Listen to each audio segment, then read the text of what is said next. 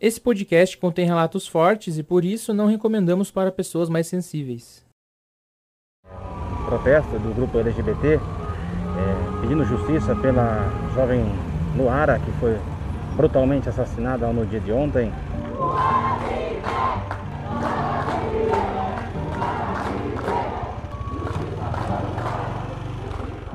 Infelizmente, a polícia tá nem aí para uma pessoa trans. Para eles, é só mais uma. Estou com muito medo disso. Por enquanto, sem nenhuma notícia da Luara. A gente continua em busca de encontrar ela com vida. Faz mais de 10 dias que a Lua tá sumida. Compartilhem, por favor. Tô tremendo com esse caso. Espero ter notícias logo. Mas vem cá, onde tá a Luara? Luara Redfield, mulher trans, tinha 23 anos quando desapareceu na cidade em que vivia, em Mairinque, no interior de São Paulo. A cidade inteira se mobilizou e fez uma força-tarefa para encontrar a jovem, dentre amigos, pessoas do movimento LGBT, familiares e moradores curiosos, sendo noticiado em todo o país. Os comentários citados anteriormente são reais e foram extraídos das redes sociais. A pergunta que todos faziam ganhou destaque na internet. Todos queriam saber a mesma coisa. Meu nome é Kali Momesso. E eu sou Nicole Anunciato. E a gente vai te contar onde está a Luara.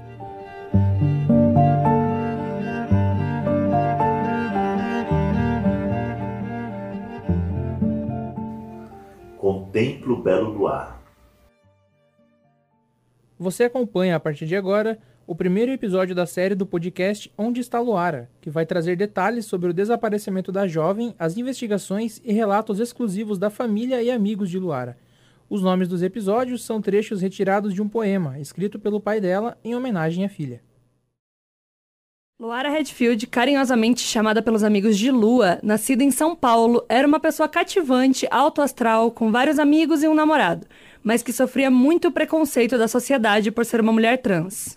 Para tentar novas oportunidades, ela se mudou para Mairink junto com o pai e constantemente levava currículos pela cidade em busca de um emprego.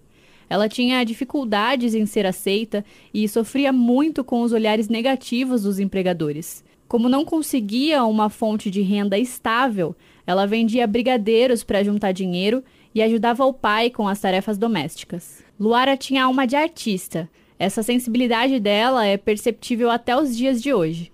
Ela era muito ligada ao misticismo, principalmente ao que tratava do sagrado feminino. Pela própria existência, ela resistia na causa trans e lutava por isso. Nós viajamos até Mairink para conhecer o pai dela, Luiz Henrique, e também amigos de Luara.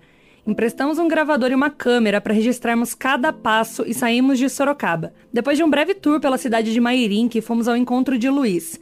Ele nos recebeu na casa dele, um apartamento verde como todos os outros ali mas esse, em particular, nos contaria uma história única. Aquelas paredes, marcadas com palavras de luta, fé e dor, agora abrigavam uma família mudada. As escritas Lute como uma garota trans, O mal nunca dorme e as iniciais L e J se tornaram história.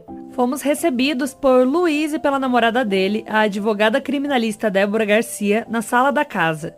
Uma sala simples, recheada de memórias nas paredes dos cômodos, com fotos de toda a família. Luiz, Amanda, a filha mais velha, e Luara, divididos em alguns retratos ao lado da televisão. Amigos dela nos contaram que ela seguia a religião Wicca. No quarto dela, isso não passou despercebido. Uma de suas artes mais chamativas ali era o símbolo da tríplice lunar, que representa três fases da lua junto às fases da vida de uma mulher. O quarto, agora vazio, estava na realidade cheio de lembranças de Luara, com livros como Garota Exemplar, Cilada, Eu Mato, Hannibal, O Silêncio dos Inocentes, além de ursinhos de pelúcia e fotos dela com os amigos e familiares.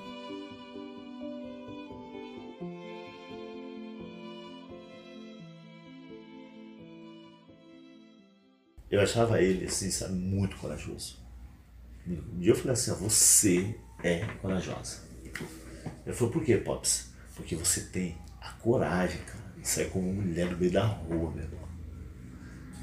Falou, aí foi aí que ele falou, Pops, o seu respeito, a sua aceitação é tudo para mim. O resto, senta e roda. Sabe? Ele não fazia mal para ninguém, ele não era, sabe? Ele não era daquele. Ele, ele era muito alegre Muito alegre, muito feliz. Onde ele chegava, ele impactava com a presença dele. Impactava com a presença dele. Ele era muito alegre, sabe? Ele tinha, ele tinha depressão, sabe? Nos momentos dele. Sabe? Mas era. Ele era incrível. Ele era incrível, sabe? Mas muitas pessoas não compreenderam, sabe, esse amor. É possível perceber que o Luiz, em alguns momentos, se refere a Luara como ele. Talvez pelo costume, mas muitas pessoas têm dificuldade em saber sobre orientação sexual e os pronomes utilizados pelo indivíduo. Ele fala também que a sensação é de que teve três filhos: Amanda, a mais velha, Lucas e a Luara. Luiz trabalha como socorrista e, além disso, ele é pastor evangélico. É comum vermos algumas intervenções de evangélicos contra o movimento LGBT, mas esse não é o caso do Luiz, que defende a causa trans e luta contra o preconceito. É, ver o pai dela, depois de tudo isso que aconteceu, passar por uma coisa tão difícil, ver ele se colocando à disposição para a luta. Ele, ele é pastor, então, assim, ver ele na causa LGBT é essencial como homem cisgênero, eu acho que isso é muito importante porque, infelizmente, quando a gente fala sobre LGBT hoje, quando a gente fala sobre machismo, quando a gente fala sobre feminismo, é, a gente tem que conversar muito mais com não os opostos, assim, não de alguma forma, mas aqueles que se veem, parece que contra, por exemplo, o feminismo. Para a gente falar sobre feminismo, a gente tem que falar com o homem, até porque o homem sofre também do machismo. Essa que você acabou de ouvir é a Emily Dalgo, amiga da Luara. Mas calma, porque nós já vamos apresentar ela mais pra frente. Eu sou, eu, eu sou técnico de enfermagem, sou socorrista, sou palestrante. Só que é o seguinte, eu cuido de bandido, eu, cuido de todos igualmente, Sim. sem acepção, sabe? Por quê, sabe? A gente tem que, que, que, gritar. Eu sei que é uma luta solitária, sabe? A, a própria comunidade, a gente observa assim, que eles têm medo de se expor. Se expor, sabe? Não, não os condenem em nenhum momento. 9 de agosto de 2020. Vamos voltar um pouco mais no tempo, mais precisamente um ano antes da nossa visita. Era Dia dos Pais, mas um dia comum na vida do Luiz Henrique Leandro Ferreira, se não fosse marcada por uma lembrança cheia de saudade e melancolia. O último dia que conversou com a filha, Luara Redfield, antes do desaparecimento. Quando fomos recebidos pelo Luiz, ele estava preparando uma janta, porque a conversa duraria um bom tempo. Chegamos por volta das seis da tarde na casa e saímos de lá meia-noite. Ao fundo, é possível perceber o barulho da panela de pressão na qual ele preparava a carne, assim como costumava fazer para Luara quando chegava do trabalho. E no dia dos pais eu cheguei do plantão, né? Cheguei do plantão, foi um plantão foda. Ele estava no quarto dele, onde que eu durmo hoje? Onde que eu durmo? Então ele, ele abriu a porta e falou assim, Pops, eu olhei aí. Eu falei, olha, Eu não tenho nada para te dar, pai. Mas feliz dia dos pais. Eu falei, não, filho, você, você já é um presente para o pai. Você foi o maior presente que eu já ganhei na vida, pai. Então você é meu maior presente. Pai, você sabe que você pai não liga para isso. Sabe, até meio injusto porque né, os filhos gostam de dar algo com o pai, aquela coisa comercial, mas é válido, né? Aí nós é bem. Então, e foi nesse dia que eu ouvi é, pela última vez. Nessa noite de lua cheia, Luara saiu com os amigos e o namorado, Jonathan Richard, para ir até uma praça chamada de Kiko e Chico, no centro de Mairink. Ela costumava fazer isso com frequência, mas como em qualquer cidade do interior, ninguém imaginava que o pior estaria por vir. 10 de agosto de 2020. A Luara não chegou em casa naquele dia. Na verdade, ninguém sabia o paradeiro dela. O pai dela, preocupado com a ausência da filha, abriu um boletim de ocorrência por desaparecimento. E foi então que as buscas começaram. Transsexual desaparece. Ela desapareceu tanto a foto como mensagens de aplicativo também sumiram do nada, veja só. Amanda implora por uma única informação. E a gente só quer saber se está viva, é só isso. Para tirar essa angústia do peito. Amanda é a irmã mais velha de Luara. O pessoal tá todo mundo desesperado porque ninguém sabe. Ninguém sabe. não tem notícia e é impossível, é igual eu falo para todo mundo, é impossível uma pessoa sumir na cidade do, do interior, porque é cidade pequena, impossível. Os internautas se depararam com uma nova hashtag que ganharia espaço nas redes sociais. Mais de 8 mil pessoas compartilhavam a hashtag Onde está Luara para tentar entender o que tinha acontecido com ela, que era tão querida pela família e pelos amigos. Gente do céu, alguém tem alguma notícia dela? Eu acabei seguindo o Insta para acompanhar o desenrolar das buscas, mas onde é que tá a Luara? Gente, essa aqui é minha amiga Luara. Ela foi vista pela última vez no dia 10 e ninguém teve notícias dela. A gente está muito preocupado, principalmente por ela ser uma mulher trans. Tá tudo bem confuso, estamos temendo o pior, mas a esperança é a última que morre. Emily Dalgo, vereadora de Mairink, eleita em 2020, no mesmo ano dos acontecimentos, era amiga de Luara. Não tão próxima, mas o suficiente para se preocupar com o paradeiro dela. Fomos visitá-la em seu gabinete na Câmara, este que tem uma bandeira com as cores do movimento LGBT pendurado na parede. Ali, a Emily nos mostrou toda a casa legislativa antes da entrevista. No corredor dos gabinetes, um largo quadro mostrava todos os presidentes da Câmara, em sua maioria homens, brancos, héteros e cis. É importante pontuar isso para se falar sobre representatividade. Ela contou pra gente que o desaparecimento de Luara foi muito impactante para uma grande parcela da comunidade de Mairink. Emily, inclusive, participou das manifestações e buscas pela jovem. A gente se via assim em alguns rolês ou outros, mas a gente conversava mais assim enfim, eu fazia faculdade ainda, vocês sabem como é, né? Não sobrou tempo pra E a gente conversava mais pela internet, assim. Ela sempre lutava quando você pode ir na. Vocês vão na casa dela, né? Então vocês vão ver a parede do quarto dela é toda assim, pintada. Ela era assim uma artista, sempre gostava muito de trazer esses temas para debate. Ela defendia muito a comunidade T, né? Porque além de tudo, né, passava embora ela tinha o apoio, né, do pai dela, já tinha passado por muitos problemas também. E a gente passa, né? Aqui também no interior, por ser muito difícil, ela era de São Paulo, depois ela veio morar aqui para Mairink, para São Roque. E aqui é uma realidade totalmente diferente. Então ela ia percebendo um pouco desse impacto e colocando um pouco nas redes sociais, né, de forma de protesto.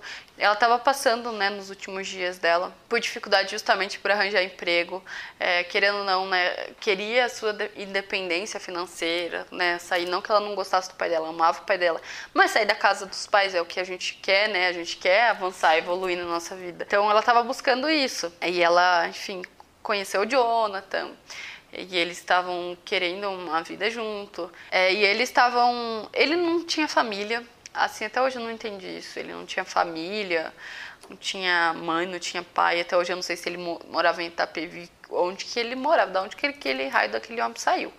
É, eu sei que aí eles se conheceram, eles estavam sete, oito meses, eu acho que namorando. Ele tinha pedido ela em casamento, porque eles queriam sair da. Ele estava morando assim, meio que escondido na casa do Luiz, né, do pai dela. Na época dos acontecimentos, os amigos de Luara, que estavam com ela, assim como o namorado Jonathan, alegavam não saber o que aconteceu e não viram a jovem depois daquele dia. O namorado dela chegou até mesmo a prestar depoimentos para a polícia sobre o desaparecimento. Ele era bem carinhoso, bem, sabe, dedicado a ela. Mas com o tempo começaram a brigar. A brigar. Ele, um rapaz, pediu de cair morto. Sabe, um rapaz de boa presença. Sabe, falava bem, educado. Mas alguma coisa no olhar dele eu não gostava. Eu não falava mal dele para Luara. Eu só falava assim, cuidado. Não confie muito. Não, Pops, não, Pops. Não, não tô falando mal, de boa. Só fica ligado, né? Mas ele, o sentimento falou mais alto, né? E aí eu lembro que aí um dia a gente tava pra, pra distribuir, era um sábado. A gente tava pra distribuir os cartazes. Tinha combinado, a gente tinha um grupo, aí todo mundo ia junto e falaram que tinha visto ela lá em São Roque. A gente, ah, beleza, vamos lá. A gente faz um, um mutirão lá, acho que era Canguera, se eu não me engano. A gente faz um mutirão lá pra conversar, sair distribuindo. E eu acho que a gente tinha combinado de meio-dia. Amigos de Luara, na cidade onde ela nasceu, ficaram sabendo sobre o desaparecimento por notícias divulgadas em portais da internet. A artista Miranda Caê foi uma dessas pessoas. que já no início das investigações ficou bem preocupada e tentando entender o que teria acontecido. A gente se via, a gente não teve a oportunidade de criar uma amizade muito próxima, onde a gente conversava sobre coisas da vida ou alguma coisa do tipo. Mas eu gostava muito dela. Eu conheci ela antes da transição, então quando eu a conheci, ela ainda se chamava Lucas, né? Ainda atendia pelo nome de Lucas. E aí, quando ela se mudou para o interior, foi no momento onde ela começau a ter a transição e a gente conversava ali pelas redes sociais. A gente sempre falava de dar marcar um dia para ela vir para São Paulo para a gente se ver. Eu não cheguei a conhecer o Jonathan, inclusive eu não sei absolutamente nada sobre ele. E a partir do momento que a Amanda, né, a irmã dela, começou a divulgar sobre o desaparecimento dela nas redes sociais, a gente acompanhou todo o processo, assim, desde o início, do, do começo ao fim, o tempo inteiro, assim, o tempo inteiro. Então a gente é, compartilhava os posts, assim, a gente verificava as informações que iam saindo. Quando, come, quando a Amanda começou a fazer as entrevistas nos jornais para poder procurar a Luara, né? Ela foi para TV, foi para os jornais, G1 e tudo mais. A gente via as notícias. 22 de agosto de 2020. 11 dias se passaram. Cartazes foram distribuídos e um perfil no Instagram foi criado para encontrar a jovem, quando na tarde do dia 22 de agosto, Luara finalmente foi encontrada. Veículos como TV Tem, G1, a Web Rádio Giromix, Rádio Coluna FM, TV Mairink, São Roque Notícias, Gazeta de São Paulo, revista Isto É, Veja, O Democrata, UOL e vários outros divulgavam a notícia que ninguém estava querendo receber. O corpo de Luara foi encontrado. 5 no Jardim Vitória, né, onde infelizmente no sábado, por volta de meio-dia, a mulher daquela barraca ali, ó, ela veio trabalhar no sábado e ela sentiu um fortes cheiros, né, gente? Ela viu urubu, né, urubu aqui em volta da mata e ela veio checar o que estava acontecendo, né? Aí ela fez esse trajeto. E aí a Amanda falou que tinha achado o corpo dela. E... Você lembra quem que encontrou? Foi a mocinha que vende fruta, que é meio que na frente, assim. Vocês vão para lá, vocês vão ver. Aí hoje a gente tem um memorial dela lá, que é lindo. É... e aí a, a, a moça, tipo, sentiu um cheiro estranho Faziam 10 dias lá, já que ela tava lá. E aí sentiu tipo um cheiro estranho e foi lá. E aí descobriu o corpo. E o mais.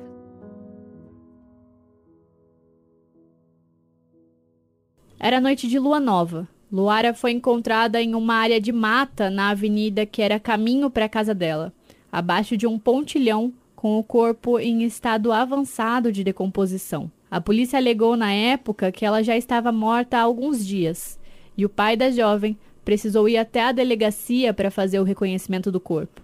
Do lugar onde ela estava com os amigos, na praça chamada de Kiko e Chico, até o local onde foi encontrada morta, eram em torno de 16 minutos a pé, um caminho em linha reta pela Avenida Milton Cardoso Leite.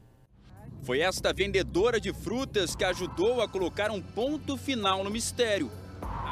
Aí eu até achei que era um, um bezerrinho que tinha sempre escapa daqui da fazenda. Daí ia avisar.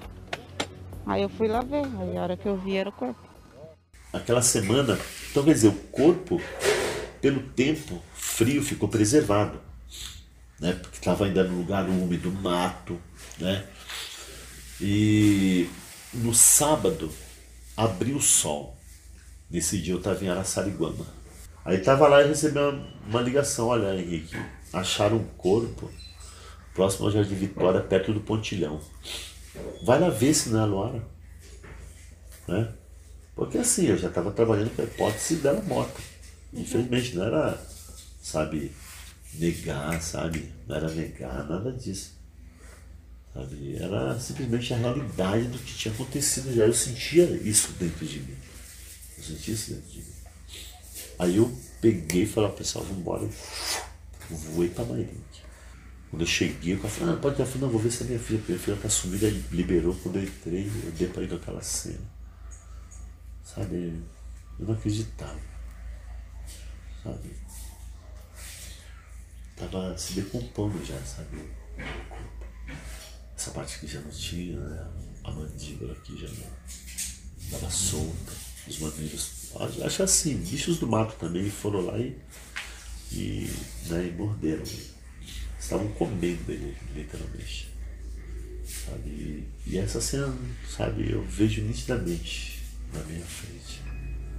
Sabe, mas não, não me assusta mais, sabe? Não me assusta. Mas ela me assombrou durante muito tempo, durante esse ano.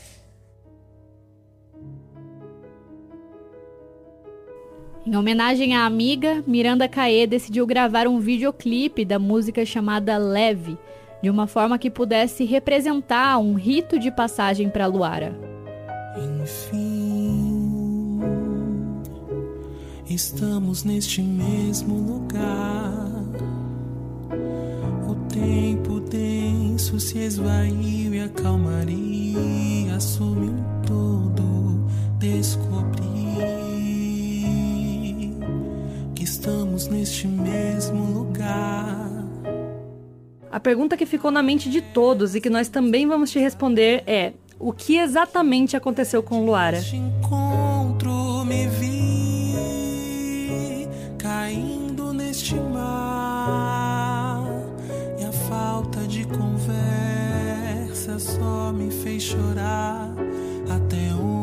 Dava pé e aí minha pele te tocou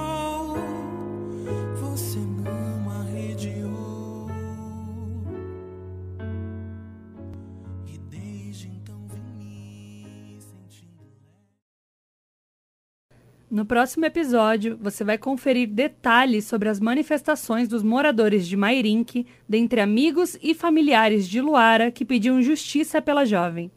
Nos próximos episódios,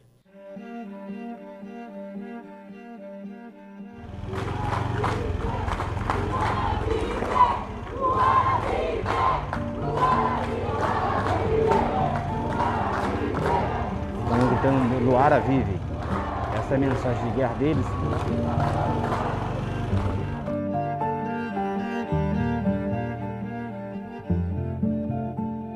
Quando encontraram o corpo que tinha suspeita que poderia ser o da Luara, eu lembro de pensar, por favor, por favor, não seja, que não seja. Por favor, só que não seja.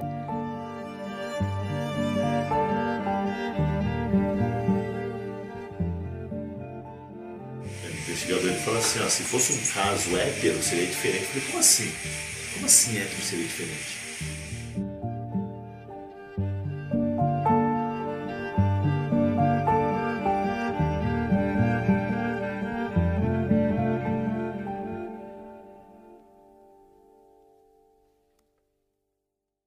O podcast Onde Está Luara foi produzido por Caliohana Momesso, Nicole Anunciato e Rodrigo Andrade para a disciplina de Projeto Experimental do curso de Jornalismo da Universidade de Sorocaba. A gravação do mesmo ocorreu no estúdio da rádio da instituição. O podcast contém trechos retirados de jornais como TV Tem, Record, G1, Estúdio Giromix, Rádio Coluna FM, além de uma música de autoria da artista Miranda Caê.